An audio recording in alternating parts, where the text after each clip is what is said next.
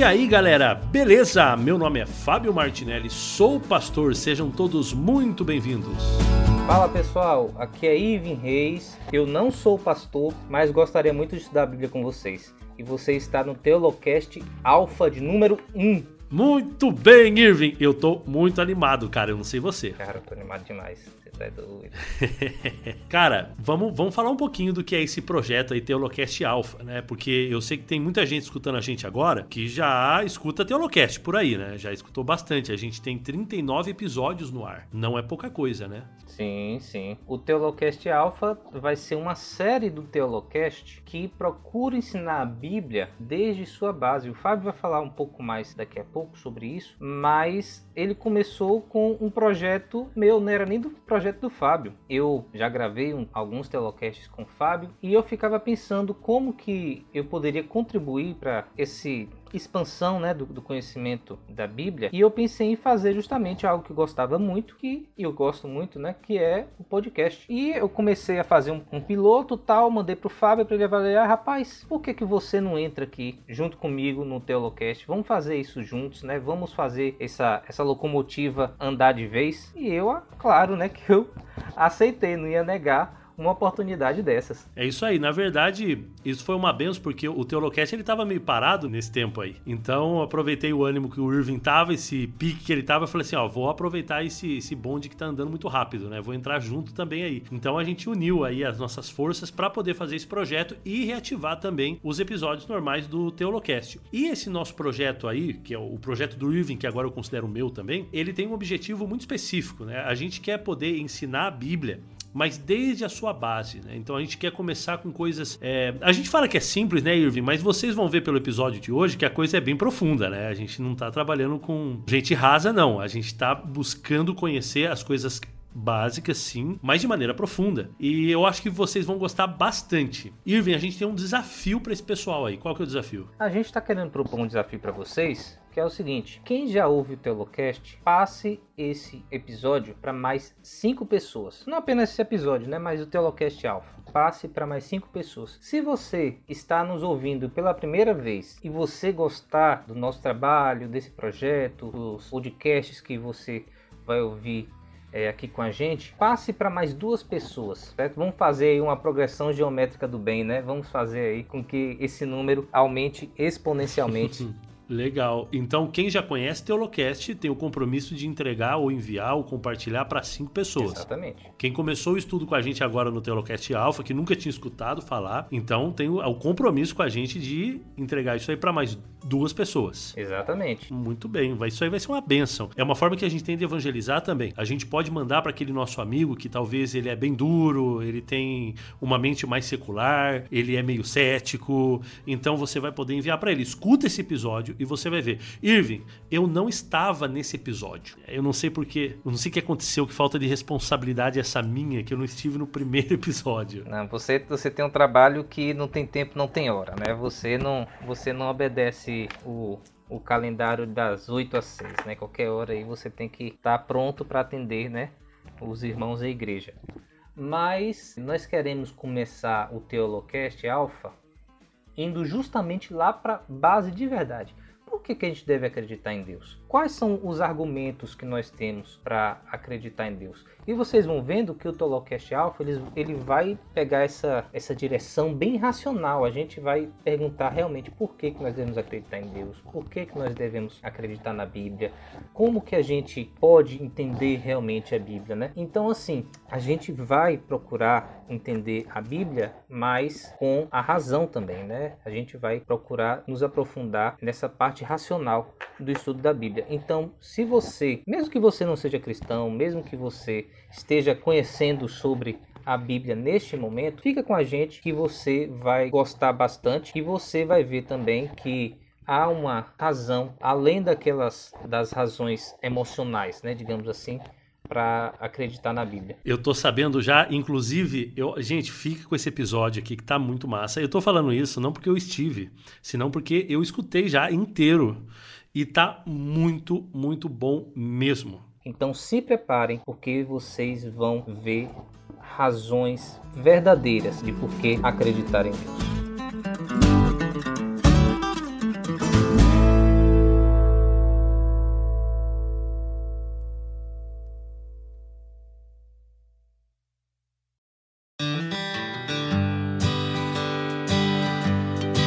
Vamos começar com Davi. Davi, faça um breve histórico da sua vida e fale um pouco sobre você. Bom, meu nome é Davi Caldas, eu sou cristão, adventista.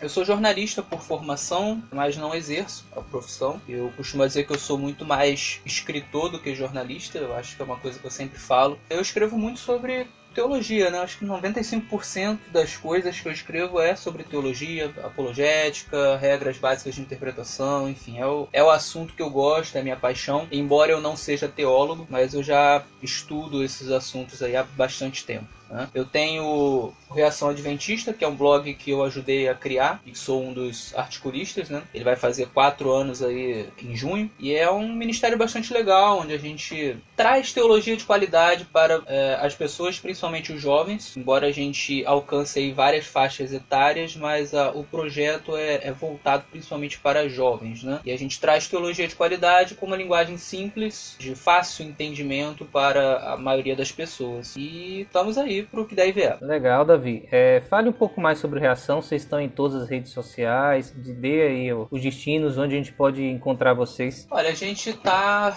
no Facebook. Né? Eu acho que é a nossa principal plataforma. Né? Se jogar Reação Adventista no Facebook, você acha. Tem o grupo do Reação também, que já está, aliás, com bastante gente, né? Então a gente adicionado poucas pessoas, né? Nós temos o blog, né? Se você jogar no Google também, Reação Adventista, você acha o, blog que tem a, as nossas postagens. Temos o canal no YouTube. Se jogar Reação Adventista lá, você também acha. Tem o Instagram. Basicamente, acho só o Twitter que a gente tem uma conta, mas tem muito tempo que a gente não usa. Mas acho que em todas as, as mídias, se você jogar lá Reação Adventista, você acha, gente. Legal, beleza. Eu gosto muito do Reação. É, vou estar recomendando sempre aqui. Davi vai participar mais vezes, se Deus quiser também. Então vocês vão ter bastante contato aí com reação. Agora o nosso amigo Bruno. Bruno, fale sobre você. Então, Ive, é, meu nome é Bruno Ribeiro, sou também sou cristão, sou adventista, moro em João Pessoa, na Paraíba. Eu atualmente eu faço doutorado em filosofia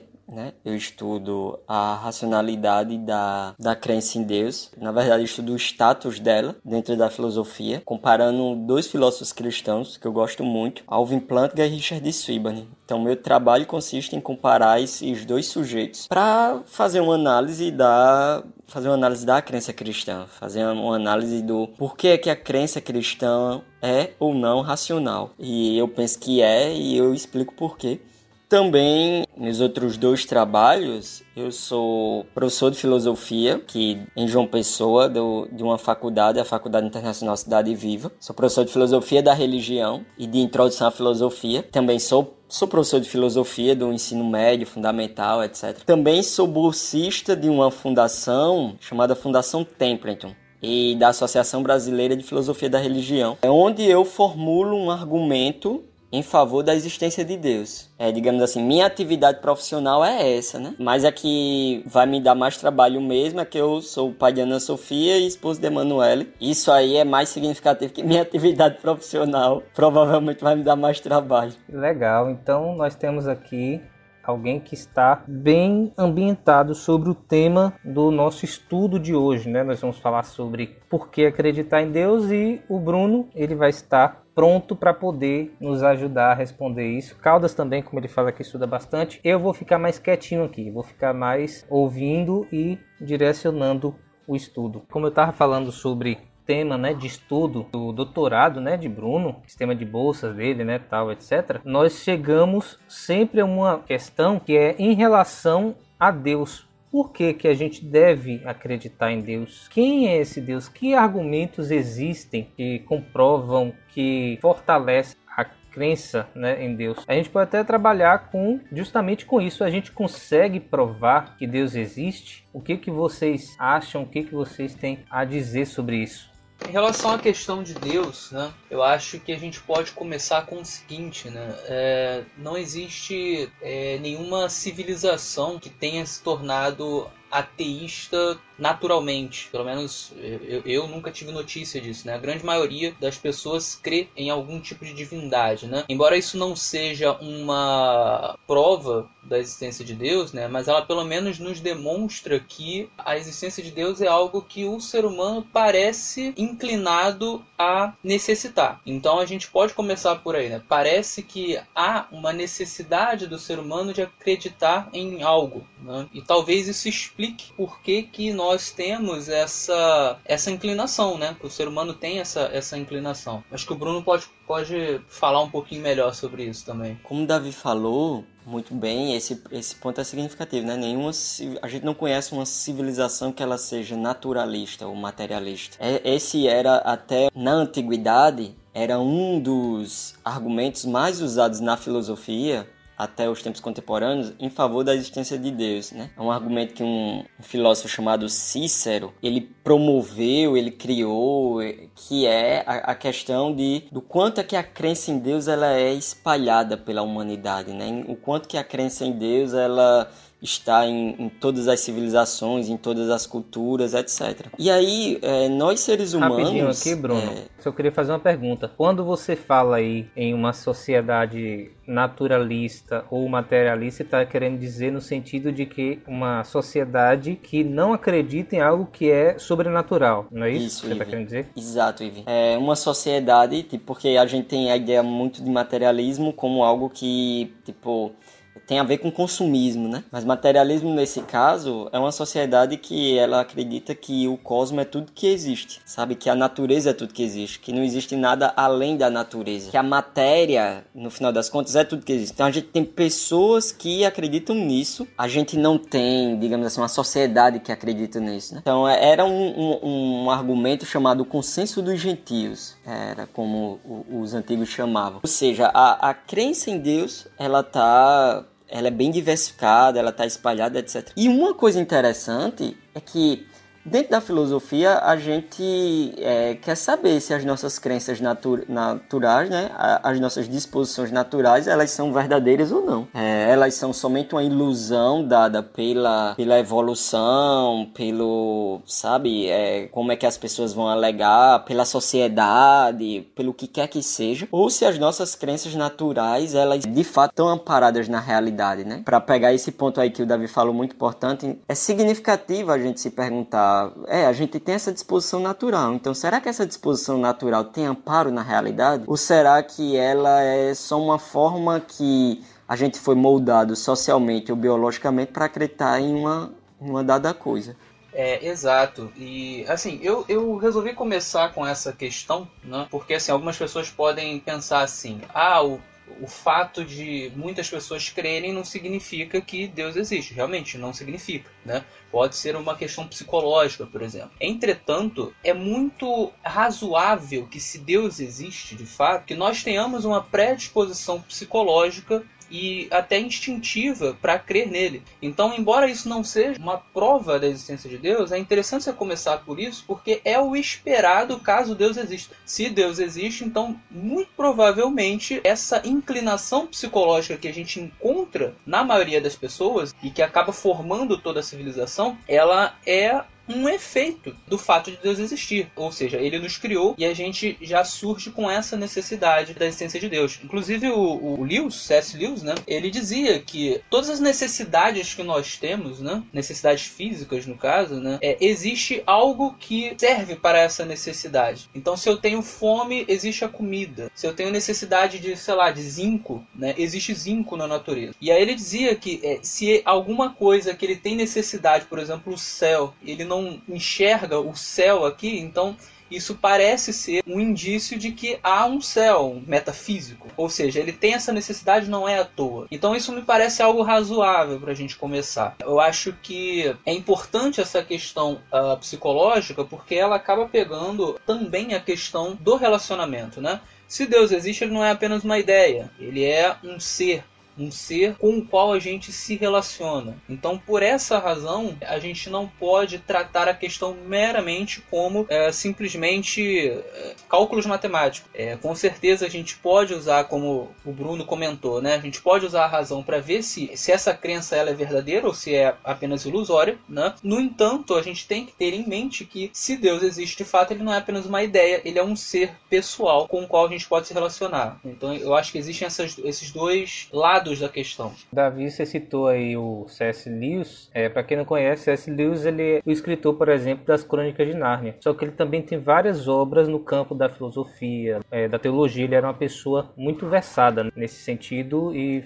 viveu principalmente na primeira metade do, do, século passado. Agora, vou reforçar uma pergunta que eu fiz. Realmente a gente consegue provar que Deus existe? Juntando tudo assim que a gente tem, a gente consegue provar a existência de Deus? Então, Ive, queria responder essa tua pergunta fazendo um comentário em cima do que Davi falou. A gente tem uma disposição natural para acreditar em Deus. Até a hoje chamada ciência cognitiva da religião mostra que a crença em Deus ou a crença em algo sobrenatural é uma disposição natural nossa, sabe? Assim, as nossas disposições na naturais, nós acreditamos nela. A gente já nasce com a disposição de acreditar que existe um mundo fora da nossa mente. A gente já nasce com a disposição de que de acreditar que um mais um é dois. A gente já nasce com a disposição de acreditar que objetos físicos não passam paredes, sabe? É, isso daí já é uma tendência que nasce na gente e que elas são verdadeiras. E quando a gente confia nas nossas capacidades cognitivas, quando a gente confia nas nossas faculdades cognitivas, quando a gente confia nas nossas disposições naturais, a gente está sendo racional em fazer isso, sabe? Então esse é um primeiro ponto. A gente não precisa necessariamente para ser racional prova para provar todas as nossas faculdades cognitivas, para provar se elas são confiáveis, para provar se as nossas inclinações ou, ou, disposições são confiáveis ou não. Tipo, a gente, na verdade, a, a, gente confia nelas. Isso não acontece somente com a questão de Deus, isso acontece com várias outras questões da nossa vida, sabe? E um segundo ponto, né, quando se fala em provar, o, o, o, o que é que a gente está falando, né? Se a gente pensa assim, ah, prova e aqui é um ponto importante, viu? O que é que significa prova? Prova significa você consegue demonstrar por A mais B aquele A é B. Prova significa isso? Se prova significa isso, então é possível provar Deus desse jeito? Não. Agora sim, não é possível provar quase nada desse jeito. Não é possível provar nada que a ciência afirma desse jeito, não é possível provar quase nada também, até questões matemáticas, morais, etc. Se você for colocar uma prova como algo que tem que ser absolutamente infalível, de modo que você apresente uma demonstração irrefutável, na filosofia você não vai andar. Aliás, para nada na vida você vai andar. Então, assim, Vamos dar exemplo aqui rapidinho. Por exemplo, a gente não consegue provar que Pedro Alves Cabral esteve aqui no Brasil. De forma irrefutável, assim não. De forma né? irrefutável, né? é. Aliás, nenhum fato histórico, sabe? Exatamente. A gente não consegue. Ah, outras questões, a gente não consegue provar se a nossa mente ela por exemplo, a gente tá numa Matrix, sabe? É, é, isso não é uma coisa que você consegue oferecer um argumento definitivo. A gente não consegue provar que o mundo tem cinco minutos. Todas as coisas anteriores, nossas memórias, é tudo implantado, mas o mundo só tem cinco minutos. Isso é falso? Todo mundo sabe que isso é falso. Mas a gente consegue dar uma prova definitiva, etc., com relação a isso? Então, assim, grande parte das coisas mais importantes da nossa vida e da existência a gente não consegue provar desse jeito. Agora, se prova significa a gente consegue dar boas razões em favor da existência de Deus? E aí eu penso que sim. Inclusive tem até uma série no site né, do Reação que, que traz algumas dessas boas razões que inclusive a gente vai falar aqui. Se prova significa uma demonstração irrefutável, não.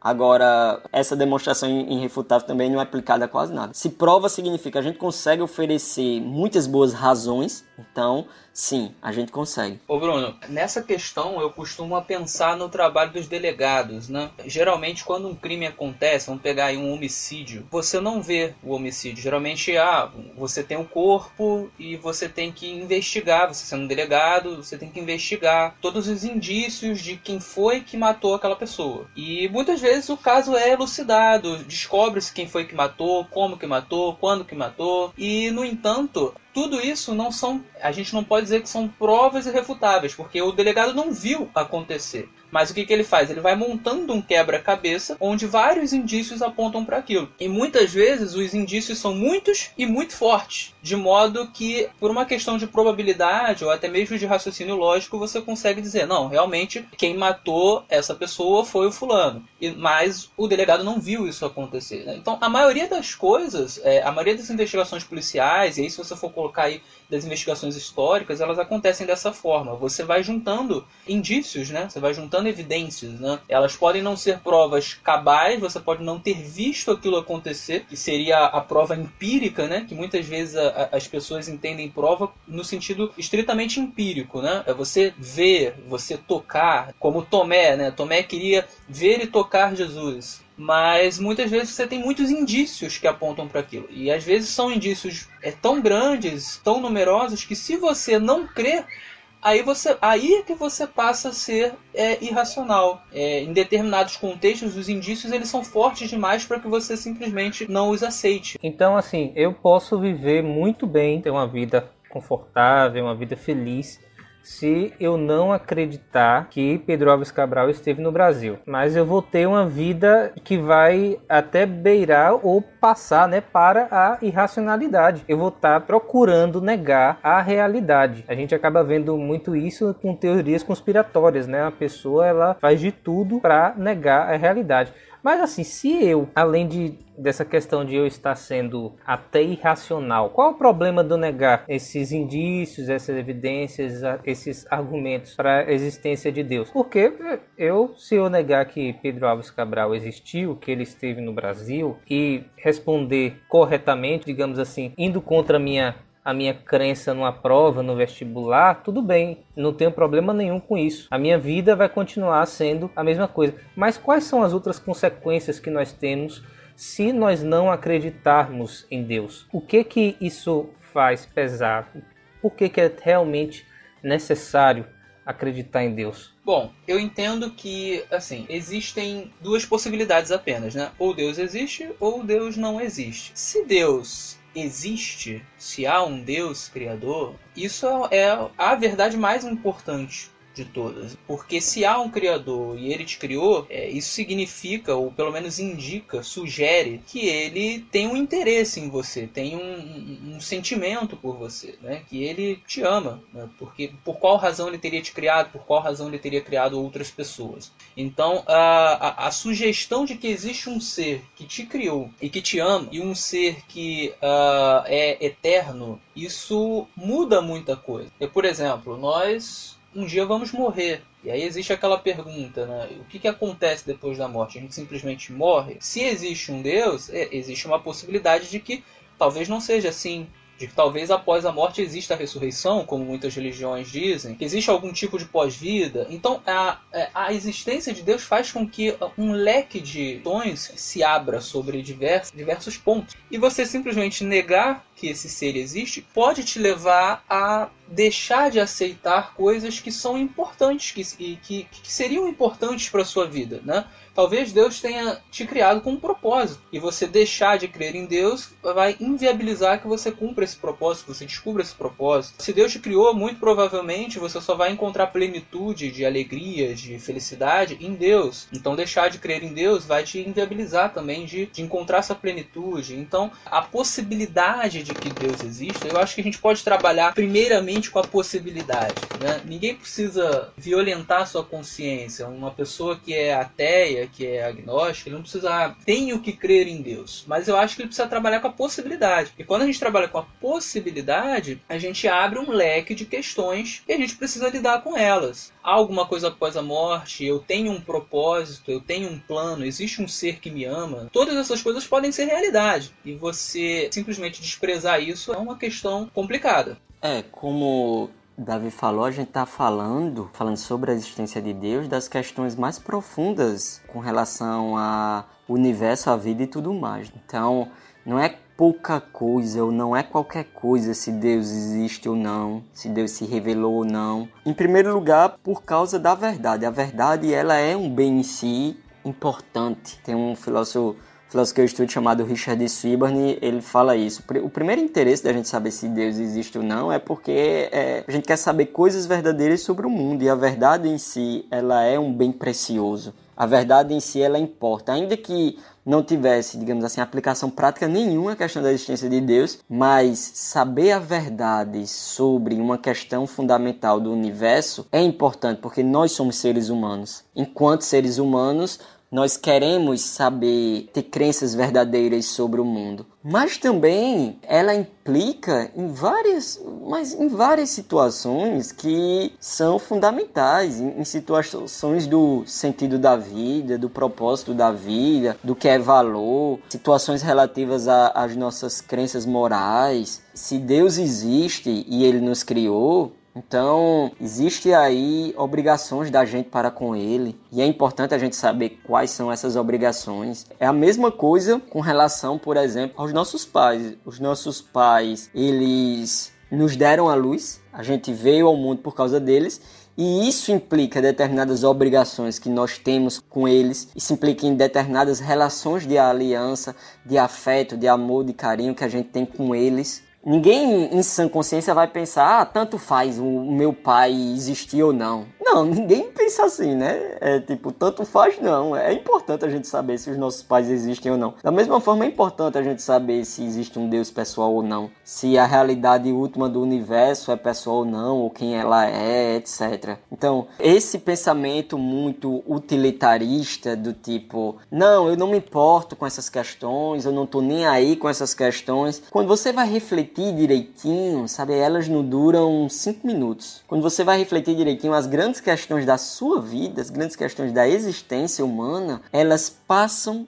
pela existência de Deus. Todos os grandes debates morais, cosmológicos, a gente pode falar assim, passa pela existência de Deus. E a não ser que a gente queira ter uma existência, como é que eu posso dizer, que não reflita sobre a vida, e isso é impossível, praticamente, porque se nós somos seres humanos, a gente vai refletir. Não tem como a gente escapar dessa questão, Ive, no final das contas. Beleza. A gente vai estudar mais para frente, nos próximos estudos, sobre essa questão, né, de se Deus realmente nos criou, se ele se importa conosco, né, ou se ele apenas nos deixou aqui para, sei lá, só para nos assistir. Acabou o filme na Netflix ele quis ver como é que era criar um, um mundo. Mas assim, a gente vai estudar hoje sobre os argumentos que apontam para a existência de Deus. E o primeiro argumento é o argumento cosmológico ou argumento Kalan. Talvez acho que seria até legal Bruno começar explicando sobre é, o que é um argumento, né? Sobre o que faz essa questão das premissas serem verdadeiras ou falsas. Você poderia explicar para a gente um pouquinho disso, Bruno? Então, Evi, em suma, um argumento é um conjunto de afirmações conjunto de declarações, das quais você tem, no mínimo, uma premissa e uma conclusão. Se você só tiver afirmações e não conclui nada, você não tem argumento. Se você tiver somente uma conclusão, mas nada que embase aquela conclusão, você também não tem um argumento. Para você ter um argumento, você precisa dessas duas dinâmicas, né? Você precisa de algumas afirmações, algumas declarações e uma conclusão que é derivada dessas declarações que você fez. Um argumento para ele ser bom, ele tem que ter duas características. A primeira é que a conclusão seja legitimamente retirada das afirmações que você fez, ou como a gente chama na filosofia, das premissas. Então, esse é um primeiro ponto importante, né? Será que aquela conclusão se segue daquelas premissas? Será que aquelas afirmações que eu fiz sustentam verdadeiramente aquela conclusão? Será que é legítimo eu apoiar, pensa num, num, prédio, sabe? Então, as declarações que eu fiz, eu coloco na raiz da coisa. Eu coloco o alicerce. E aí a conclusão é o prédio. Então, será que aquele alicerce realmente sustenta de forma legítima aquele prédio, eu tenho ali um negócio bem mal feito, bem maluco, que não tem nada a ver alicerce com prédio e daí o prédio cai. Então, essa é um, uma primeira coisa que eu tenho que pensar sobre um argumento se a conclusão é derivada das premissas de forma legítima. E uma segunda questão, para essa primeira questão, aliás, é, eu preciso da lógica, né? Preciso usar muito das regras de lógica, regras de inferência, etc. Uma segunda questão que é importante é saber se as premissas elas são verdadeiras ou não. Eu vou dar um exemplo bem, é, digamos assim, bem resumido. Né? Um dos grandes argumentos em favor da existência de Deus é esse, né? o cosmológico Kalam. E aí você tem uma primeira afirmação, declaração, premissa que afirma tudo que começa a existir tem uma causa, o universo começou a existir, logo o universo tem uma causa. Então, num primeiro momento, você vê que essa conclusão, ela legitimamente, ela é retirada das premissas. Por quê? Porque se tudo que começa a existir tem uma causa, e se o universo começou a existir, é muito óbvio que o universo também tem uma causa. Não tem como você afirmar essas duas coisas e negar essa conclusão. É, o que é Kalan? Tem como explicar para a gente aí? Porque cosmológico é, é mais ou menos, né, do, do português. Só que Kalan não é. Tem como explicar o que significa essa palavra? Então, Kalan significa início, começo. Era um, um termo, era não, é um termo árabe que significa o início de todas as coisas. Por quê? Porque o filósofo que formulou esse argumento, Al-Ghazali, ele formulou um argumento que apontava para o início do universo. É por isso que foi batizado de Kalan. Sabe? Argumento cosmológico Kalan. É um argumento que apela para o cosmo e nesse caso específico apela para o início do cosmos. Tudo que começa a existir tem uma causa, o universo começou a existir, logo o universo tem uma causa. Não basta a conclusão se seguir das premissas, é, é preciso que as premissas sejam verdadeiras. Agora, você não precisa de um, digamos assim, uma demonstração 100% que as premissas são verdadeiras. que você precisa de boas razões e essas boas razões sejam de tal forma que é mais racional acreditar que elas sejam verdadeiras do que não. Então, para dar um exemplo bem resumido, Ive. Quando eu digo assim, tudo que começa a existir tem uma causa, eu tenho que me perguntar assim, o seguinte: o que é mais razoável acreditar? Que tudo que começa a existir tem uma causa ou que nem tudo que começa a existir tem uma causa? Então eu vou pesar aqui e se o mais razoável for o tudo que começa a existir tem uma causa, então eu tenho uma boa premissa. Tenho uma premissa segura. Quanto mais razoável for acreditar nisso, mais seguro é o meu argumento. Aí a segunda declaração diz: o universo começou a existir. Então eu tenho que pensar mais uma vez: o que é mais razoável? Que o universo começou a existir ou que o universo não começou a existir? Ou seja, ele existe desde sempre. Então eu vou pesar as razões e ver aí o que é que eu tenho para afirmar numa dessas duas posições. Então, em suma, um argumento é isso, Ive. Sabe? É, são declarações das quais algumas são premissas e uma delas é a conclusão. E aí eu preciso, de forma legítima, derivar a conclusão das premissas. E as premissas também, elas têm que serem é, verdadeiras. O meu esforço é para dar premissas verdadeiras. Ok, mas por que que tudo começa a ter uma causa? Não pode ter algo assim que veio do nada? Algo que apenas surgiu não pode ter isso na natureza, não? O que acontece? Do nada, nada vem, né? A gente tem que entender que nada seria o nada absoluto. Não é nada um espaço vazio. Nada é nada. Nada é a ausência de todas as coisas. Se o nada é a ausência de todas as coisas, ela também é a ausência de processos, ela também é a ausência de surgimentos, ela também é a ausência, é ausência de tudo. Então, do nada, nada pode surgir. Se em algum dia tivesse existido nada, e é até estranho dizer isso, porque o nada é simplesmente nada, então é estranho você dizer a existência do nada, mas se esse estado existisse um dia, continuaria existindo. Ou seja, não, não tem como você conceber que coisas vêm do nada. Então, necessariamente, se alguma coisa começa a existir, ela teve uma causa. Essa causa não pode ter sido nada.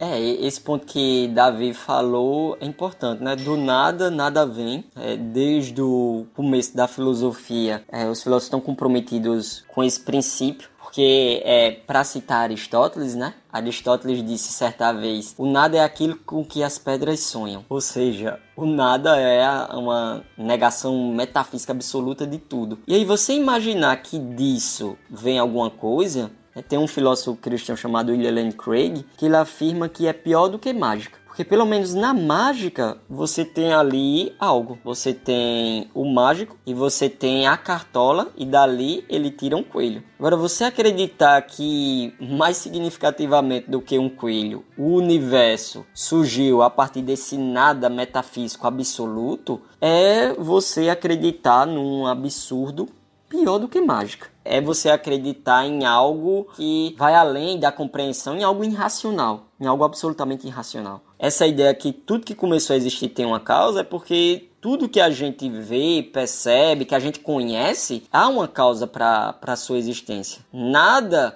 veio a existir que, digamos assim, a gente pode pensar, não, ó, finalmente achei alguma coisa aqui que é, veio a existir sem uma causa. Não. Apesar de alguns motoristas, né, quando eles estão bêbados, eles dizem isso, né? Eles afirmam isso pro guarda lá. Eles dizem, não, assim, ó, do nada surgiu o carro na minha frente e eu bati. Mas aí ninguém leva a sério, né? Os cabas tão bêbados e tal.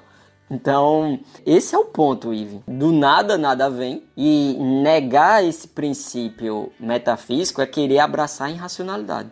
Beleza, e por que, que o universo precisa ter um começo? Ele não pode ter simplesmente existido, não? Porque a gente está aqui desde sempre. A gente não tem nem memória do que aconteceu antes. Bom, essa questão é interessante. Existem duas linhas principais de raciocínio que a gente pode utilizar para dizer que o universo tem um começo. A primeira linha ela é mais nova, né? ela é científica tem a ver com a teoria da expansão do universo, também chamada de Big Bang. Mas muito antes dessa linha de raciocínio, já existia uma linha de raciocínio baseada apenas na observação lógica mesmo. Eu vou falar sobre essa primeiro. O Al-Ghazali, que o Bruno já mencionou, era um filósofo árabe, é, se eu não me engano, lá do ano mil e pouco, tem bastante tempo, e ele utilizava esse raciocínio. A ideia dele era mais ou menos o seguinte: isso, aliás, não foi nem, nem foi inventado por ele, tá? Outras pessoas anteriores já tinham pensado dessa maneira, tá?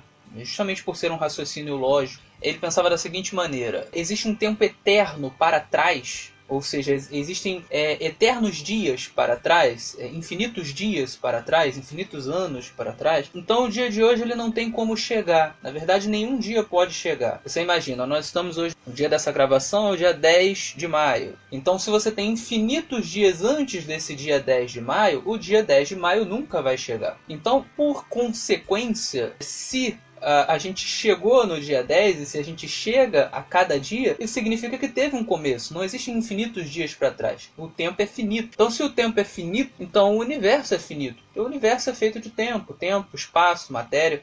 Então essa é uma das razões pelas quais, uma razão lógica, né, uma razão baseada no raciocínio lógico, na observação, pelas quais não é razoável supor que o universo seja eterno. E existe a, linha de evidência aí baseada na questão da expansão do universo. A questão da expansão do universo ela vai lidar também com outras linhas de evidências, como por exemplo a termodinâmica, como por exemplo, enfim, são várias observações que foram feitas pelos cientistas ao longo do tempo em especial a partir da teoria da relatividade de Einstein, demonstraram que realmente o universo está em expansão. Se você rebobinar a fita dessa expansão, você vai chegar a um ponto inicial, antes do qual não existe algo. Mas como a gente já viu, o universo não pode ter surgido do nada. Né? Então, se antes desse ponto da expansão do universo não existe nada que tem no universo, ou seja, tempo, espaço, matéria, né? Então o que há antes vamos colocar assim, tem que ser algo sobrenatural, metafísico, né? que vai além do universo. Né? Então não é um nada, mas é algo, algo que vai além do universo. Um outro ponto também, complementando o que Davi falou, né, é que se a gente for pensar que o universo ele é eterno, ele sempre existiu, a gente vai chegar assim numa série absurda de exemplos e, e, de coisas, sabe? Os filósofos ao longo dos anos, eles levantaram quais seriam as consequências se a gente tivesse, digamos assim, na realidade, se a gente tivesse no nosso mundo físico uma série de coisas infinitas. Por exemplo, com relação ao tempo, com relação à matéria, com relação a uma série de coisas. E, e daí você consegue derivar um monte de absurdos. Para ficar mais claro, eu vou dar um exemplo. Tinha um, um filósofo na antiguidade chamado Zenão. E aí ele fez o, os chamados paradoxos de Zenão. Que o, o exemplo dele era bem interessante. Era o seguinte, ó. Digamos que você está do lado de uma sala e você precisa atravessar para tocar no outro lado da sala. Antes de você atravessar a sala de um lado e tocar no outro, você precisa atravessar a metade. Isso é óbvio. Antes de você chegar nessa metade, você precisa chegar na metade da metade. Aí você diz, é, isso também é óbvio. Antes de você chegar na metade da metade, você precisa chegar na metade da metade da metade. Aí você diz, é, beleza, isso é óbvio. Só que qual é o problema? O problema é que se você realmente for saindo, dividindo pela metade, ou seja, dividindo um certo espaço por dois, você vai divide, divide, divide, divide, divide. Você vai chegar no infinito, não vai parar de dividir. Só que isso gera uma contradição. Por quê? A contradição que gera é a seguinte: é que para eu sair de um lado da sala para eu tocar no outro lado, eu teria que atravessar um infinito. Mas o infinito, ele não tem fim. Qual era a consequência disso? Na cabeça dizendo, não, a consequência é que o movimento era uma ilusão. Parece que eu tô vendo eu me movimentando, mas eu não tô. Só que todos nós sabemos que não tá errado, porque de fato eu saio de um lado da sala, toco no outro lado da sala e isso não é uma ilusão. Eu, eu tô muito bem consciente de que essas coisas estão acontecendo, sabe? É, aí você diz, certo, Bruno, mas o raciocínio de não parece tão correto, né? Antes de você chegar na metade, tem que chegar na metade. É, antes de você chegar no outro lado, tem que chegar na metade. Antes que você chegue na metade, tem que chegar na metade da metade. Qual é a pegadinha que tá aí? Bom, pegadinha que tá aí é que ele acha que entre um espaço e outro há um infinito. E esse é que tá. É, entre um espaço e outro há uma quantidade finita de espaços, não infinita. Porque se realmente fosse infinita, Zenão estava certo, ou seja, ninguém nunca consegue chegar do outro lado, qualquer que seja. Mas o fato de eu me levantar, conseguir atravessar facilmente, tocar do outro lado, mostra que há uma, digamos assim, uma quantidade finita de espaço. Essa mesma metáfora a gente pode trazer também para o tempo, como o Davi falou muito bem. Se tivesse uma quantidade infinita de dias lá atrás, o hoje nunca chegaria. Porque para chegar ao hoje, a gente teria que atravessar um infinito. Mas o infinito é justamente isso, ele não tem fim. Beleza. O argumento cosmológico ele é mais profundo do que isso, né? Mas já dá, já dá para ver que é necessário ter uma causa para as coisas, né? Nada pode vir do nada, tem que ter alguma coisa que passa essa coisa e o universo ele começou, né? Em algum momento, como o Davi até citou aí, a questão da expansão, né? Do universo, do Big Bang, etc. Então, se ele está expandindo, ele tem um momento que ele é, toda essa expansão ela convergiu para um lugar só, se a gente voltar ao tempo. Agora, por que que esse universo que começou, que foi causado, ele precisa ter, é, no caso, um criador como o criador da teologia cristã. Por que, que isso é, é mais lógico? Por que, que não pode ser alguma coisa diferente? Existem várias razões para isso. Eu vou elencar aqui uma delas. Né? O que acontece? Se de fato o universo foi causado por algo, esse algo transcende o universo. Né? Então, se o universo ele é formado por tempo, matéria espaço, energia. Então, é, obviamente, essa causa ela transcende todas essas coisas. É algo que está além do tempo, da matéria, da energia. E o que acontece? Se fosse uma causa impessoal, vamos colocar aí, sei lá, uma espécie de computador, não sei, algo do tipo. Essa criação não ocorreria, porque essa criação, para ocorrer, ela precisa derivar de uma vontade, porque não há uma necessidade física de que a criação ocorra. É, não existe nada que possa nos levar a pensar que existe uma necessidade física de que o universo venha a existir, de que existe uma causa que transcenda todas as coisas e existe uma necessidade de que essa causa cause o universo. Então isso é um produto da vontade. Só que vontade é uma questão pessoal. Vontade deriva de pessoas. É, pedras não têm vontades, coisas inanimadas não têm vontade. Um computador mesmo, né, por mais que ele tenha ali um grau de inteligência, vamos colocar entre aspas, muito grande, ele não tem vontade, ele não faz as coisas por si mesmo. Não existe ali uma consciência. Na verdade, o computador é inteligente porque nós somos inteligentes e programamos os computadores. A humanidade faz isso. Então, a causa do universo ela precisa ser uma causa pessoal, porque ela precisa ter vontade. O universo ele só pode existir, ele só pode vir à existência por conta de uma vontade. Então essa é uma, uma das razões pelas quais esse criador precisa ser pessoal. O que as religiões têm, têm sustentado, a, a não todas, mas é, grande parte delas, as religiões abraâmicas principalmente, é que Deus é um ser pessoal, é um ser que criou o universo por sua própria vontade. Então, é, se encaixa melhor com a concepção de criador da religião cristã, da religião judaica, até da, da própria religião islâmica, do que uma concepção não pessoal de criador, né? Uma espécie de computador ou algo do tipo. Então, essa seria uma das razões A causa, como Davi falou, é pessoal e isso combina com o Deus da tradição judaico-cristã ou das religiões abraâmicas, né? Que é o Deus do teísmo. Além disso, essa causa tem que ser muitíssimo poderosa, porque o efeito dela é o universo ela deu origem ao universo, então não pode ser qualquer causa, não pode ser simplesmente um, digamos assim, um extraterrestre muito inteligente, não, tem que ser um, um algo extremamente poderoso. Essa causa, ela tem que ser imaterial, porque ela deu origem à matéria. Essa causa, além de ser pessoal, como Davi falou, além de ser muito poderosa, além de ser imaterial, ela tem que ter também algum domínio ou controle do tempo, porque ela é que dá origem ao tempo. E ela tem que ser também extremamente inteligente, porque ela, ela simplesmente fez o universo, e o universo não é qualquer coisa, né? Tem que ser uma mente extremamente hábil. Então, essas características, elas é o que a gente chama de Deus. Uma pessoa pode pensar, ah, mas é, tem um extraterrestre que é extremamente poderoso, ele é espírito, ele é um ser pessoal com vontade, ele controla o tempo, ele dá origem à matéria, etc. A gente pode pensar, bem, ó, o que você chama de extraterrestre, meu filho? A teologia cristã, é, por exemplo, a, a tradição judaico-cristã chama de Deus. Você só mudou o nome, mas o ser que você está chamando é o mesmo, tipo, a causa que você está falando, a causa né, tem essas características aí.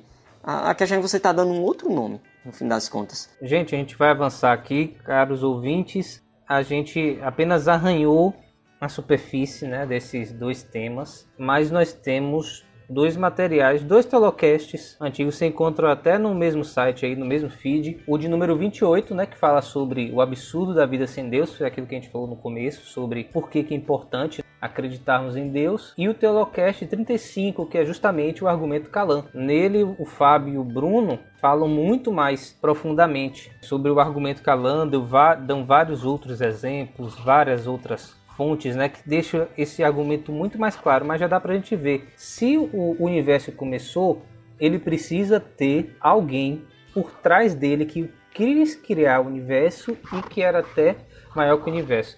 Mas vamos avançar.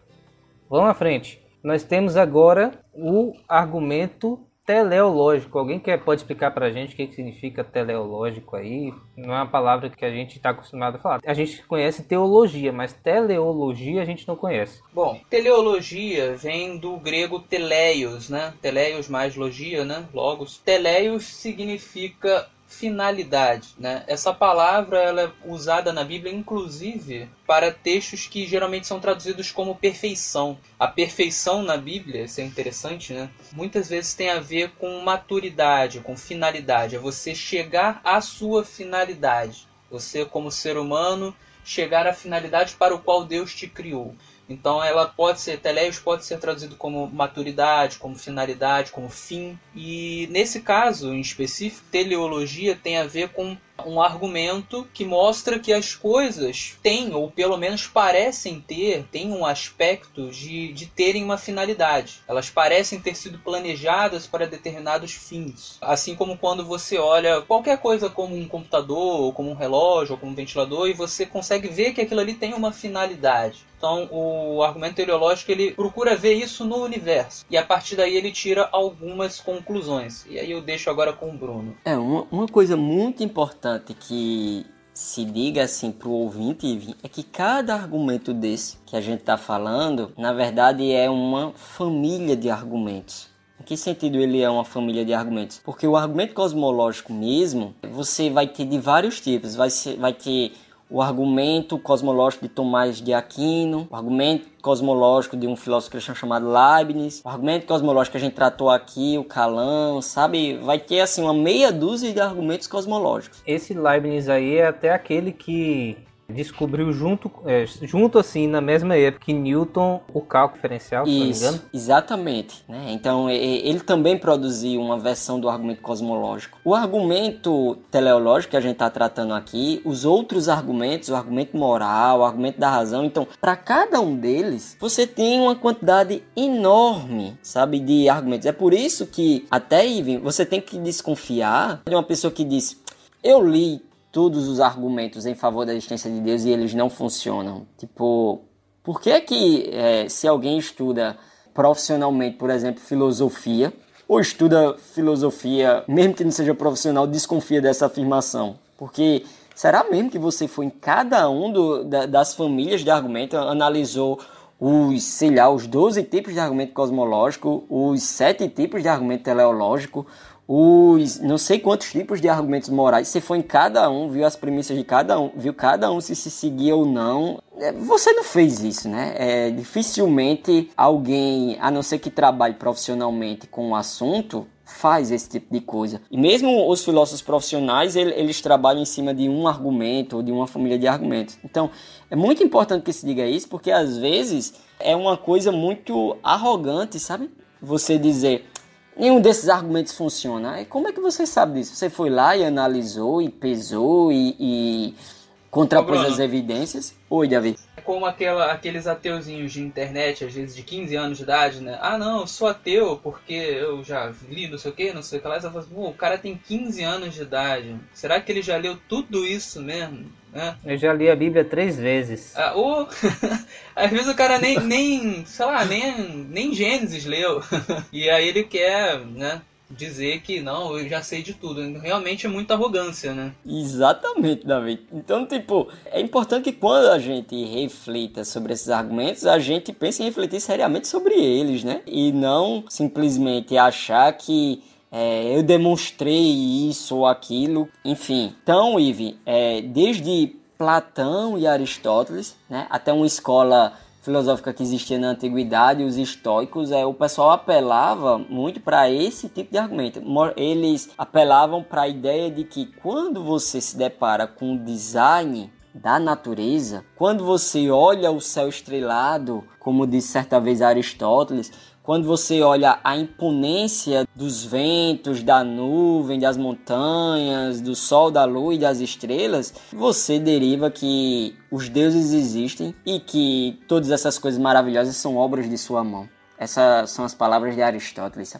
Então, Platão, a mesma coisa. Platão, numa obra dele chamada As Leis, ele dizia: Olha, quando a gente olha para o céu, e o céu que eles olhavam era um céu magnífico, não era exatamente o nosso céu que, que por causa da iluminação, por causa de todas essas questões, a gente vê um, um, um céu pouco estrelado, mas aquele céu maravilhoso que Platão e Aristóteles contemplavam, Platão dizia, ó, quando eu olho para o céu, quando eu olho para a ordem da natureza, quando eu olho para a forma em que o mundo é criado, o que eu posso derivar daí é que existe alguma inteligência suprema por trás disso. Então, essa é a ideia do argumento do design. E eu penso que a sua versão mais forte, contemporânea, é a seguinte, Ive. É aquela que, a partir das descobertas contemporâneas da física, a partir das descobertas que o universo está finamente ajustado para a existência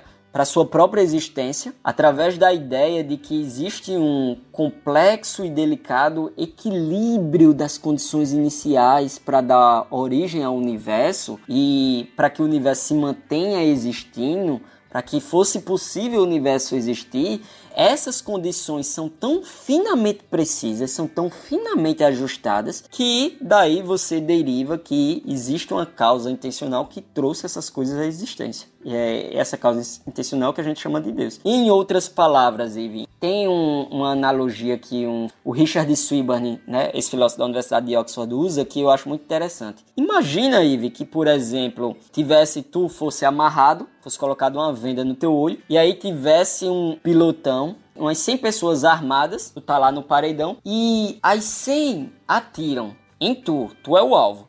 As 100 atiram e nenhum tiro pega em tu. O que é mais racional acreditar? É lógico que pode, possa ser que, sabe-se lá como, um tiro anulou o outro e, e, assim, todos os 100 erraram o alvo. Pode ser que isso aconteceu. Mas assim, é muito mais racional acreditar que eles não quiseram te matar. Eles erraram porque eles quiseram errar. A mesma coisa a gente pode dar uma outra ideia, a ideia do dado. Imagina que eu jogo o dado, tô lá no cassino de Las Vegas, né? Aí eu jogo o dado 30 vezes, aí nas 30 caiu 6. É claro que eu poderia dizer assim: olha, minha gente, mas isso aqui é uma grande coincidência.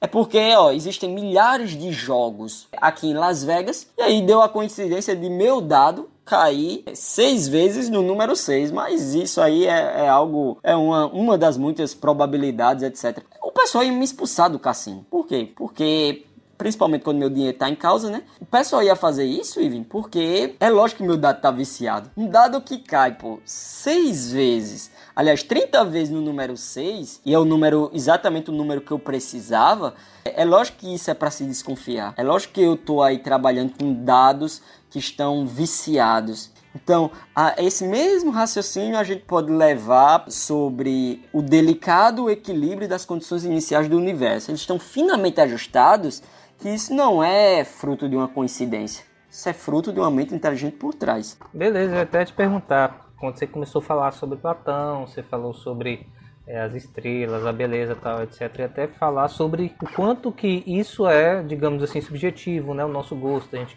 da gente achar bonito. Só que a gente vê na ciência também sinais de ajuste fino, né, de um design de que tem uma intencionalidade, como você está falando aí na questão da própria formação do universo, tem, tinha várias condições, como o coeficiente da, da gravitação. A gravidade ela tem que ter uma força certa para que as estrelas se formem, a própria vida também se forme, porque para surgir uma molécula de proteína de algo totalmente aleatório é praticamente impossível. Nós temos os experimentos de Yuri e Miller que eles provaram que tem como criar, e a palavra é justamente essa, criar, surgir matéria orgânica da inorgânica. Só que de uma matéria orgânica pular para uma proteína, que é algo sequenciado, que é algo muito elaborado, aí são outros 500.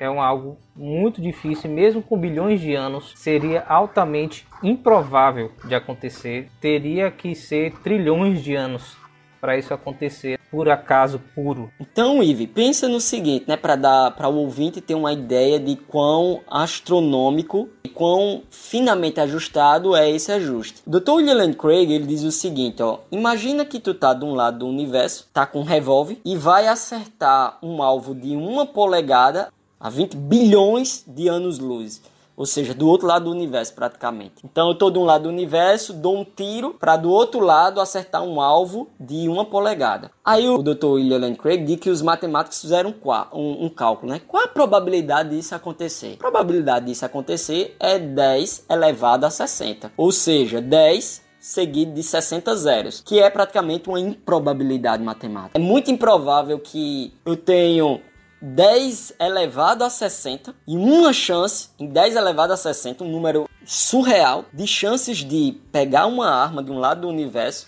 e acertar do outro lado, digamos assim, um alvo de uma polegada. Aí, para que fique mais claro assim a força do ajuste fino, de acordo com um filósofo da Universidade de Oxford chamado Roger Penrose, ele diz que as chances de o estado de baixa entropia que tinha logo no começo de, do universo existir por acaso é 10 elevado a 10 elevado a 123. Ou seja, no final das contas, é mais fácil eu estar tá com uma arma e acertar um alvo de uma polegada do outro lado do universo do que eu ter esse baixo estado de entropia no universo vindo por acaso, sabe?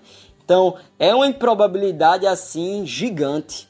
Agora, e se a gente tiver bilhões de universos e o nosso universo for apenas mais um dos universos, ou se nosso universo foi o único que deu certo, né? Digamos assim. É uma parada meio Rick Morty, né? De, de dimensões e universos diferentes. Como é que a gente pode colocar Deus aí nessa história? É, esse, esse argumento ele é muito utilizado por ateus que tentam de alguma forma escapar da força dessa questão do ajuste fino. Como o Bruno bem falou, os cálculos que, que se fazem em relação à probabilidade de ter esse ajuste fino desde o início do universo, eles são cálculos que demonstram que a probabilidade é muito baixa. Então o argumento é muito forte, realmente é muito difícil você olhar para tudo isso, uh, você olhar para tudo que precisava estar no lugar desde o início e estar e dizer que foi tudo obra do acaso. É muito difícil isso, é muito improvável. A gente está lidando com improbabilidades que no nosso cotidiano a gente nunca consideraria como uma chance. A gente nunca deve esquecer isso, né? Às vezes as pessoas acham que ah, algo é improvável, mas é improvável pode acontecer. Mas é, são improbabilidades que no dia a dia a gente jamais consideraria. Algo como, por exemplo, a pessoa cair, sei lá, 30 vezes de um prédio de 30 andares e não morrer.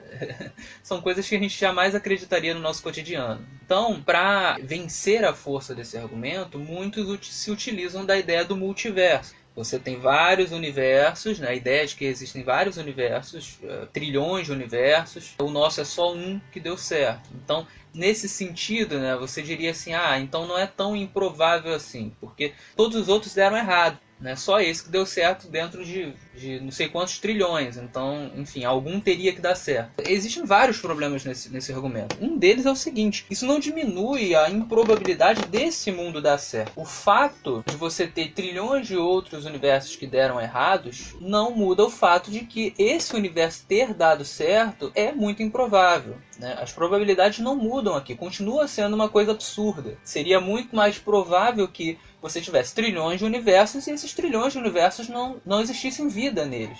Então, isso não consegue explicar de forma satisfatória por que, que existe vida no nosso universo. Né? Esse, esse, é um dos pontos. Né? Outro ponto é que essa teoria do multiverso ela não, não é comprovada, ela não tem nenhuma linha de evidência, né? ela é apenas uma, uma pura espe especulação. Ela é uma possibilidade, mas não existe nada, absolutamente nada que comprove que realmente existam todos esses universos. Então é o tipo de argumento que a pessoa não tem como se arvorar nela para é, desacreditar a Deus, porque é simplesmente você inventar algo que pode ser verdade, mas que não tem nenhuma linha de evidência. Então não, não faz muito sentido. Faz mais sentido você trabalhar com aquilo que você tem hoje. Aliás, é, é assim que a ciência trabalha, né? Ela trabalha com aquilo que você tem. Ive, queria reforçar um ponto que Davi falou que eu acho essencial para tratar sobre esses argumentos em favor da existência de Deus, né? Que é o ponto seguinte: na vida comum, a gente olharia para uma probabilidade dessa e não levaria ela a sério. Agora, quando Deus entra na jogada, muitas vezes a gente quer levar essas improbabilidades a sério. Mais uma vez, se eu estivesse apostando na minha casa, então, ó, eu vou apostar um, o, o meu apartamento no teu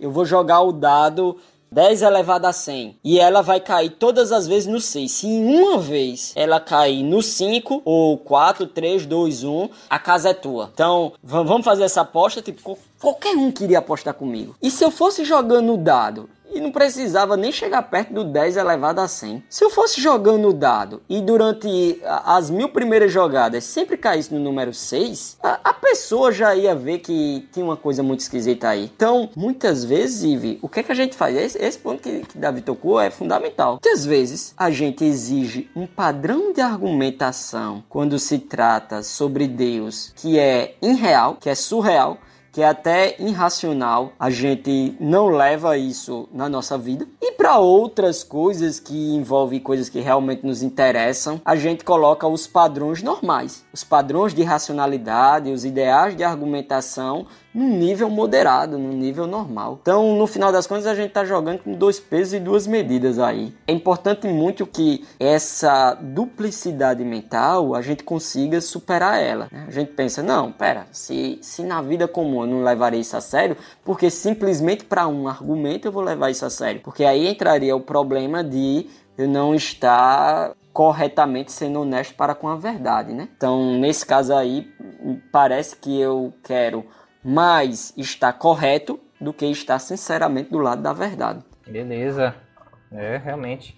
Eu achei bem interessante uma coisa que o Davi falou e eu fiquei na cabeça com isso aqui. Se realmente existe bilhões, trilhões, né, e a gente vai subindo aí as casas de universos que deram errados e o nosso deu certo, porque é tão difícil né, ter um universo com vida é, favorável à vida e tal, a probabilidade de dar errado é maior do que de dar certo, infinitamente maior. E quanto mais difícil é de algo dar certo, cada vez mais vai ser quase impossível disso acontecer. Por exemplo, se eu tenho a chance de 1 em 10 de algo dar certo, é 9 de dar errado. Se é 1 em 100, é 99 de dar errado. Se é 1 bilhão, é 999 milhões e tal de dar errado. Então, quando a gente está jogando com a probabilidade e com uma probabilidade tão alta assim, é muito mais fácil, mesmo que existem trilhões de universos, de mesmo assim dar errado. E nenhum dá certo. Um exemplo, Ivan, para a gente ter uma ideia do que significa isso, a taxa de aceleração no, do universo, né, de expansão do universo, ela é 10 elevado a 120. Agora pensa no seguinte, se dessas 10 elevadas a 120, se o universo tivesse expandido por, assim, questões de milissegundos menos ou mais, o universo entraria em colapso. Para a gente entender a força disso, vamos imaginar. Isso logo após o Big Bang, né, tal, quando o universo estava se formando ainda. Aham. Uhum. Teria aquela expansão teria que ser exata, porque um pouco mais rápido e pouca coisa, sabe? Pouco mais, pouco menos, é, ele teria colapsado. Então, para dar um exemplo disso, imagina um carro que ele vem a, a dirigindo a um milhão de quilômetros. Agora pensa o seguinte: nesse um milhão de quilômetros, ele sempre tem que dirigir a exatos 73 km por segundo. O problema é o seguinte: se em algum momento desses 1 milhão de quilômetros que ele está dirigindo, ele dirigir a 74 ou dirigir a 72, o carro cai. E aí Quais são as probabilidades dele chegar até o outro lado, sempre a 73 e um motorista humano? Quais, são as probabilidades disso acontecer? Meu, as probabilidades disso acontecer é isso, é 10 elevado a 120. Isso, isso praticamente é uma improbabilidade. É uma improbabilidade que uma pessoa, ela pega um carro e durante um milhão de quilômetros ela consiga dirigir sempre, sempre, sempre a 73 km, nem um pouco a mais, nem um pouco a menos. Isso aí é impossível. Até porque ela tem que acelerar, por exemplo, ela tem que começar a acelerar o carro. Fazer curva. E você não, é, você não começa dirigindo logo a 73 de uma vez. Pois é, mas o, o, universo, ele combinou quatro forças fundamentais de tal forma que uma não colapsou dentro da outra. E que estão finamente ajustadas desse jeito. A gravidade, a, a força nuclear forte, força nuclear fraca e, se não me engano, o magnetismo, né? Essas quatro forças fundamentais, todas elas estão alinhadas perfeitamente para a formação do universo fino, né, ajustado finamente que a gente vive. Tem uma questão além disso ainda, né? É, porque além do universo ser finamente ajustado, né, você vai ver fino ajuste uh, no próprio planeta Terra. Sim. Né? Porque o universo poderia estar finamente ajustado e, no entanto, o planeta Terra não ser habitável. Então você tem um fino ajuste no planeta Terra. Você também tem um fino ajuste no próprio corpo humano. Você olha para o seu corpo humano e você vê o grau de complexidade do seu corpo. E como você tem diversas partes do seu corpo, do seu organismo, que são interatuantes, que formam sistemas e que se uma peça não existir, é, todo o sistema colapsa. Então você vê que não é só o universo, do micro ao macro, todas as coisas elas são feitas de uma maneira extremamente funcional, ajustadas de uma maneira muito fina, né? Onde se as coisas não fossem como são, é, não existiria vida. Né? E isso vai além da questão de criação e evolução. É uma questão até da própria física do universo. Não é questão de que ah, foi surgindo uma vida que foi mais adaptada. Não,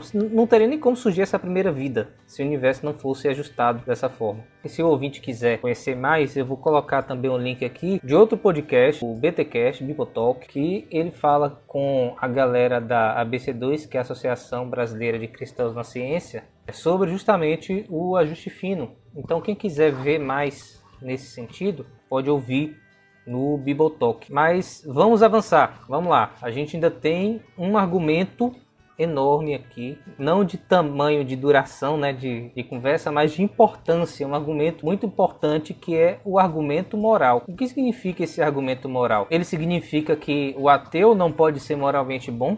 Pensa o seguinte, Ivan, o argumento moral né, ele é muitas vezes confundido, as pessoas confundem ele com a afirmação: ah, você não está dizendo que ninguém pode ser bom sem Deus, mas essa não é a questão. A questão é que a própria ideia de bondade, ela necessita da existência de Deus para ela ter uma fundamentação. O argumento moral, ele parte do seguinte pressuposto, ele não olha, diferentemente dos dois argumentos que a gente acabou de citar, né?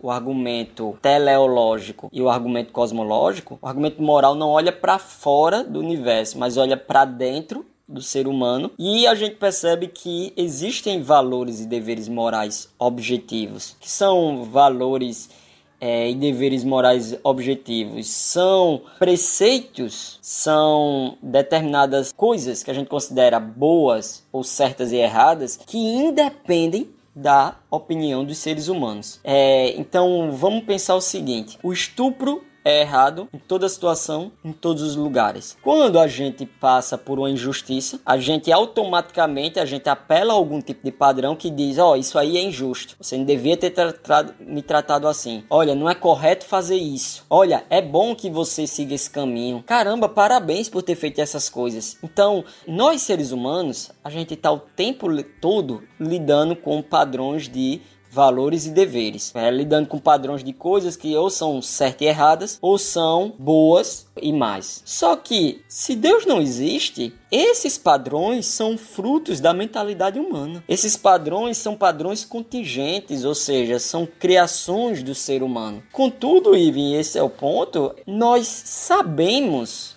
que esses padrões eles não são contingentes. Esses padrões eles não são aleatórios. Esses padrões é, a gente sabe que eles existem objetivamente. A gente sabe que se, por exemplo, é, sei lá, imagina um louco como Hitler que ele sai vencendo todo mundo e que ele começa a botar na cabeça das pessoas através da educação das crianças, etc. Todo mundo começa a defender isso que judeu não é um ser humano. Mas a gente sabe, que ainda que as pessoas todas acreditem nisso, tem algo errado aí. Ainda que todo mundo acredite que judeu não é um ser humano, mas tem algo errado. Assim como tinha algo errado quando as pessoas achavam a escravidão normal ou achavam que a mulher é um ser humano inferior, ainda que a, a, as grandes mentes da sociedade antiga achassem isso, a gente sabe que isso é errado, sabe que eles estão errados. Só que a gente só pode saber que eles estão errados se houver um padrão que seja objetivo, que independa de mim, independa de Davi, independa do Ivo, independa de Aristóteles, mas só existe esse padrão se Deus existir. Em suma, o argumento diz o seguinte: se Deus não existe, não existe valores e deveres morais objetivos. Mas valores e deveres morais objetivos existem. Então, Deus existe. Então, rapidinho, vamos recapitular aqui o que é moral.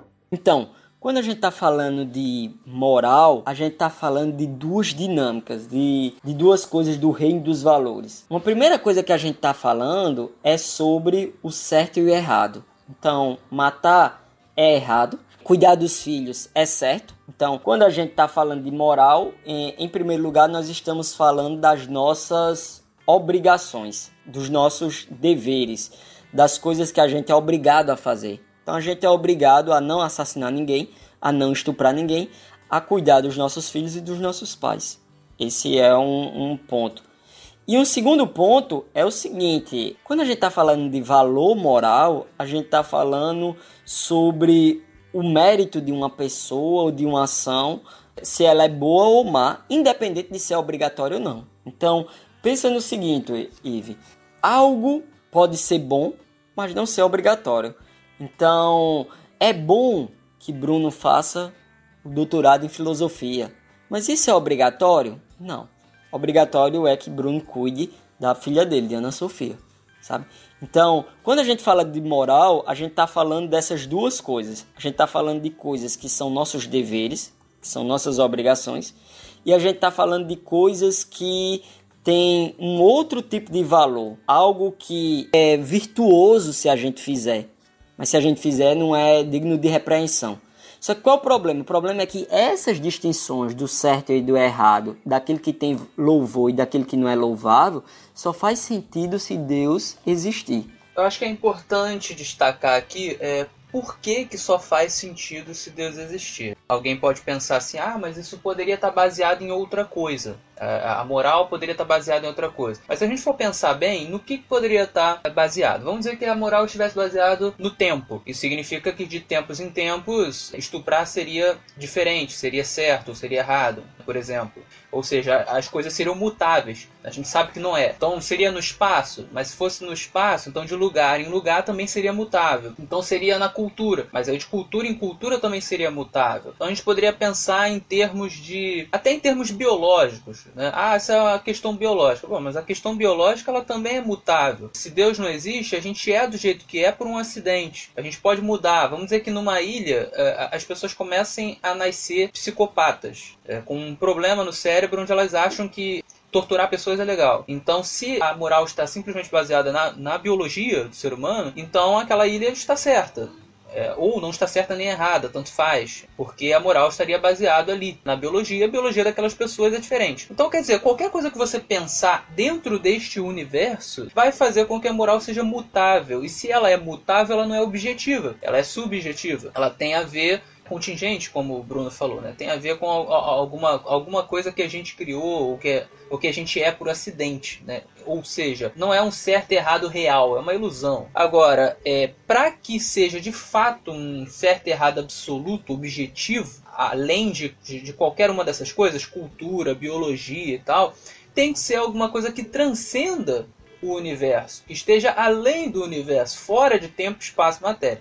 Ou seja, é, se existe moral objetiva, então tem que existir algo fora do universo que seja a fonte dessa moral. E esse algo não pode ser alguma coisa impessoal. Por quê? Porque a moralidade, assim como a vontade, coisa que eu falei sobre o argumento é, cosmológico, a moralidade, assim como a vontade, é algo pessoal, é uma característica, um atributo pessoal. Só pessoas têm moralidade. Pessoas são morais, não objetos. Né? Um ventilador não é moral. Um ventilador não não, não, é certo ou errado, né? ele não, não pensa certo ou errado. Então, uh, necessariamente tem que existir uma fonte moral pessoal que transcende o universo para que exista uma moralidade absoluta objetiva. Então é por isso que, que o Bruno falou que uh, se existe moral tem que existir Deus. Por isso que tem que ser Deus. Então, juntar tudo aqui para resumir, para mastigar aqui. O problema não é se estuprar ou matar é certo ou errado. A questão é que para poder existir o conceito de certo e de errado, é necessário alguém que diga o que é certo e o que é errado. E esse alguém tem que ser superior a toda a existência humana. Toda nossa memória é algo muito maior do que nós mesmos. Mas por que que tem que ser Deus? especificamente? Por que, que tem que ser o, no caso, o Deus cristão, né, do, da teologia judaico-cristã. É um, um ponto aí, Vim, que você falou, é o seguinte, pensando o seguinte, ó, em primeiro lugar, é claro que assim, se Deus não existisse, talvez os seres humanos eles derivassem o certo e o errado de outras coisas, da cabeça deles, da cultura, da sociedade. Então, assim, do ponto de vista racional, é possível que a moral seja derivada da cultura, da sociedade, é possível. A questão, Ive, não é de onde a gente deriva, sabe? A questão é que se a gente deriva desses planos, se a gente deriva da cultura, se a gente deriva da sociedade, cai no ponto que Davi falou, ou seja, ela se torna mutável. E se torna mutável já não é mais objetiva. Então, ela é mero jogo de poder ou algo nesse sentido. E aí vai a coerência da pessoa também, né? Porque vamos dizer que a pessoa queira realmente acreditar nisso. A moral ela vem, sei lá, de, convenção social, né? A gente resolveu fazer assim porque é melhor pra gente, porque aí a gente não sai se matando. Beleza, mas aí você tem que viver de fato dessa maneira, vendo as coisas como meras convenções sociais. Então você não pode, por exemplo, olhar para um estupro e dizer assim: ah, não, isso aí a gente considera errado só por uma questão de convenção social, mas enfim, não é nem certo nem errado. Ou seja, a pessoa tem que literalmente perder a sua sensibilidade de que aquilo é um, um mau objetivo, né? E passar a ver apenas como uma convenção social. Agora, é, eu nunca vi ninguém fazendo isso, exceto psicopatas. Exatamente. Além disso, é aquele negócio, Davi, sabe? Tipo, eu exijo um padrão quando eu estou argumentando em favor da existência de Deus, mas no comum eu não uso aqueles padrões. Então, para dar um exemplo, ah, pra, se for para argumentar contra a existência de Deus, dizendo que a moral é relativa, eu digo que a moral é relativa. Agora, quando eu estou na minha vida comum, na minha vida ordinária, na minha vida normal, é, eu não pego e uso esses padrões. Não, eu, eu parto do pressuposto que a moral é objetiva, que ela não é mero jogo de poder, que ela não é mera contingência da sociedade. Não, que existe algo como realmente justiça e injustiça, certo e errado, bem e mal. E aí, trazendo a, a, a última questão de Ive, né? Por que, é que tem que ser o Deus, por exemplo, da tradição religião judaico-cristã. Porque vem, o ponto é que o caráter desse Deus importa. Porque dos deuses gregos, por exemplo, e os filósofos vão defender isso fortemente, você não pode derivar moral objetiva dali. Porque os deuses gregos eles traem uns aos outros. Platão ele condena fortemente as histórias dos deuses gregos na obra A República, porque é um conjunto de todo tipo de imoralidade. Você também não pode derivar que esse Deus é o Deus do deísmo, por quê? Porque o Deus do deísmo, ele não se revelou, a gente não conhece ele, a gente não sabe a vontade dele. O deísmo é a ideia de que Deus existe, mas não se revelou para os seres humanos. Então, se ele não se revelou, a gente não sabe nada dele. A gente só sabe que ele é uma abstração. Só para complementar aí, Bruno, e o agnosticismo, né? Uma pessoa que ah, tanto faz, Deus existir, Deus não. É, porque nesse caso aí é um agnosticismo prático, né? Tipo, ela vive como se tanto fizesse se Deus existisse ou não. Que o, o agnóstico que a gente chama na filosofia é aquele cara que ele nem vai negar que Deus existe, nem vai afirmar. Ele vai achar que o ser humano não está em condições de saber esse tipo de coisa, de negar ou afirmar. No final das contas, o Deus judaico-cristão, ele é o melhor Deus para fundamentar os valores morais, por quê? Primeiro porque ele é um Deus pessoal. E quando a gente está falando de valores morais, a gente está falando de coisas como responsabilidade, intencionalidade, propósito, objetivo. E essas coisas só fazem sentido para um ser que ele seja um ser pessoal. Então, se por trás dos valores morais estiver uma força abstrata, não pessoal ou impessoal, etc., é, a gente não tem obrigações nenhuma para com essas forças impessoais, sabe? Da mesma forma, Ivan, que a gente não tem obrigações para com as pedras, a gente não tem obrigações para com as areias, a gente não tem obrigações para com essas coisas. A gente tem obrigações e responsabilidades quando envolve intenções, quando envolve objetivos, quando envolve propósitos.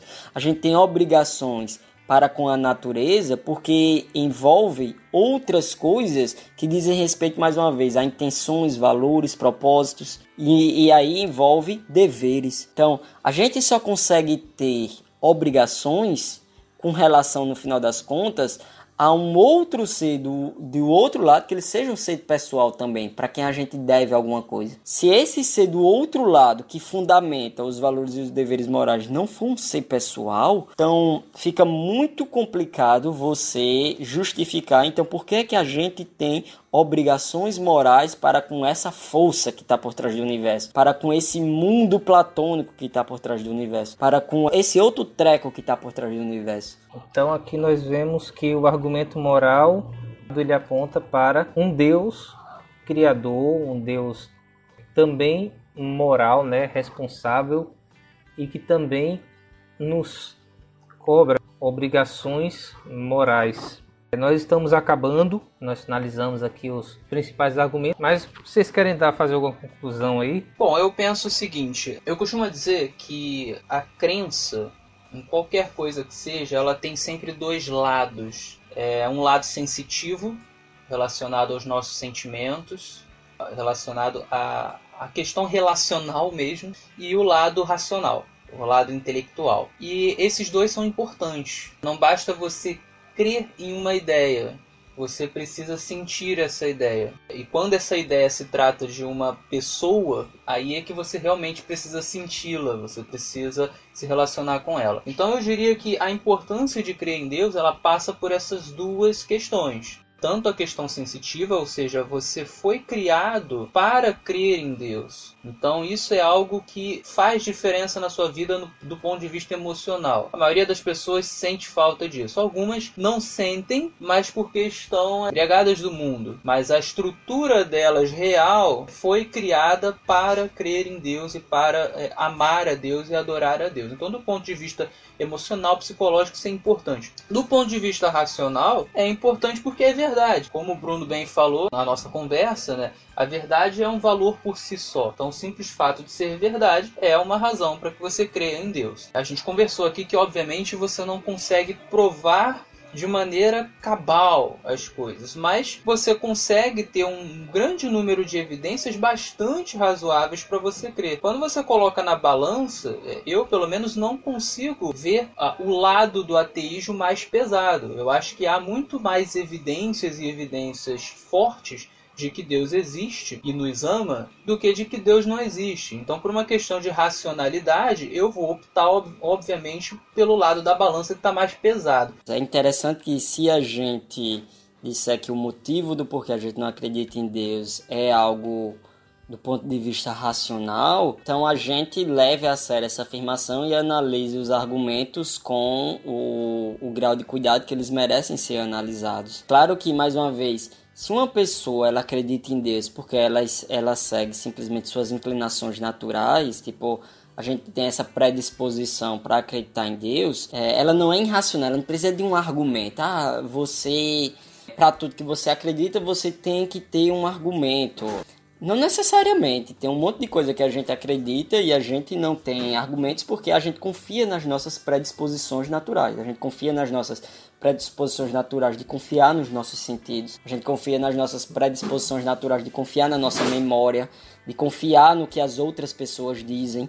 O, o conhecimento é feito dessa forma, né? Você pega um cientista, muitas vezes ele lê o artigo do outro cientista, mas ele não repete aquele experimento. Por quê? Porque ele confia no que aquele outro cientista falou. O conhecimento se dá por exemplo, muito dessa forma, da, é, a partir da confiança. Mas muitas vezes a gente, quando vai para Deus, a gente vai com um ceticismo extremo que a gente não usa esse ceticismo em canto nenhum. A gente não usa na nossa vida comum, a gente não usa na ciência, a gente não usa na razão que a gente tanto elogia, a gente não usa na razão, etc. No final das contas, se você não tiver argumentos e, digamos assim, acredita em Deus, eu penso que isso é racional. Se você tiver argumentos, então isso também é virtuoso, isso também é bom. E se você vai analisar esses argumentos, que você leve eles a sério, que você realmente analise eles tal como o cuidado que eles merecem ser analisados e não de forma superficial, simplesmente vendo que ah, mas outras pessoas discordam disso aí que vocês falaram. Sim, meu filho, mas a questão é o que foi a sua investigação pessoal, onde foi que ela chegou? E ela foi voltada para com a verdade e a sinceridade ou você simplesmente queria estar certo? Essa é uma pergunta que todos nós temos que fazer, no final das contas, quando a gente está lidando com a questão de Deus. Né? Então, visto de outro modo, você chegou à conclusão que você chegou através da análise é, sincera e correta de argumentos, evidências, etc. Ou você chegou aonde chegou simplesmente porque você queria reunir os dados a seu favor. É, são dois caminhos que a gente pode trilhar e eu penso que se a gente trilha o caminho, a questão socrática, eu vou seguir o argumento até onde ele me levar. Se no final das contas eu seguir esse caminho socrático, eu penso que como eu e Davi falou aqui, é, esse caminho vai nos levar para a existência de Deus e não de qualquer Deus, mas do Deus da tradição judaico-cristã. Pessoal, a gente apenas aqui arranhou a superfície. Como eu falei, já tem outros podcasts que falam sobre sistemas de forma bem mais aprofundada e de forma é, bem mais convincente também. Então, quem tiver interesse, a gente vai colocar os links aqui e também vai colocar os links de uns textos do Reação Adventista. Tem também outros argumentos que a gente vai colocar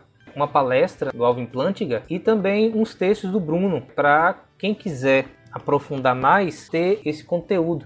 Mas o que importa é, crer em Deus é algo que nós fazemos com a razão. Não é apenas a fé, não é apenas nós recebemos isso e nós simplesmente acreditamos é algo que nós também podemos, através das evidências, através dos argumentos, ter como algo racional para as nossas vidas. Eu gostaria de pedir para o Bruno orar para a gente? Oremos. Deus nosso Pai, a gente vem aqui, ó Deus, te dar graças e te agradecer pela possibilidade da gente te honrar com todo o nosso ser, com o nosso corpo, com a nossa mente, com todas as nossas forças, como até diz o grande mandamento da lei de Deus que diz: ame o Senhor teu Deus com todo o teu entendimento, com todas as tuas forças, com todos os teus sentimentos. Muito obrigado também, Deus, pelo Senhor ter nos criado e pelo fato de o Senhor ter construído um mundo onde a gente pode ver claramente nesse mundo, a gente pode ver a tua mão soberana guiando esse mundo, conduzindo esse mundo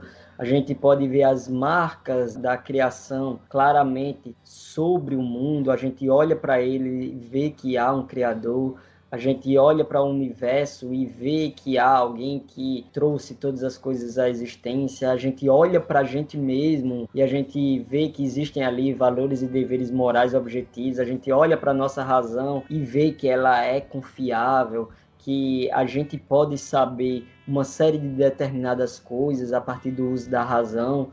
Então, a gente vem te agradecer, ó Deus, por tu ter nos criado a, a tua imagem e semelhança. E a gente vem te agradecer por tu nos dar essa possibilidade de te conhecer, não somente de uma forma individual, mas também pela razão, mas também pelo conhecimento, mas também usando as nossas faculdades cognitivas. Vem ficar também com o ouvinte, Deus, o ouvinte que vai escutar esse podcast, que está escutando esse podcast, Vem abençoar ele para que ele possa ir mais atrás de tu. E mais, se ele já for um cristão, um teísta, alguém que acredita em Deus, que ele possa te amar mais com a razão, se ele for alguém que ainda está em dúvidas, ainda está pesquisando, que ele for, possa buscar mais e ir a um argumento até onde o argumento levar e que esse argumento, como a gente pensa, vai levar para ti, ó Deus, que ele possa investigar mais, que ele possa ir mais nos grandes filósofos, que ele possa ir nas escrituras, ir a ti em oração também,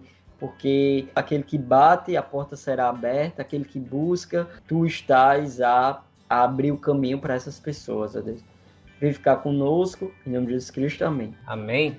Pessoal, muito obrigado pela participação de vocês, caro ouvinte, muito obrigado também pela sua paciência, muito obrigado por ter ficado conosco nós teremos o próximo estudo falando sobre justamente por que acreditar na Bíblia. Nós falamos sobre por que acreditar em Deus, agora a gente vai estudar por que acreditar na palavra desse Deus, para depois a gente poder aprofundar nos temas centrais da Bíblia.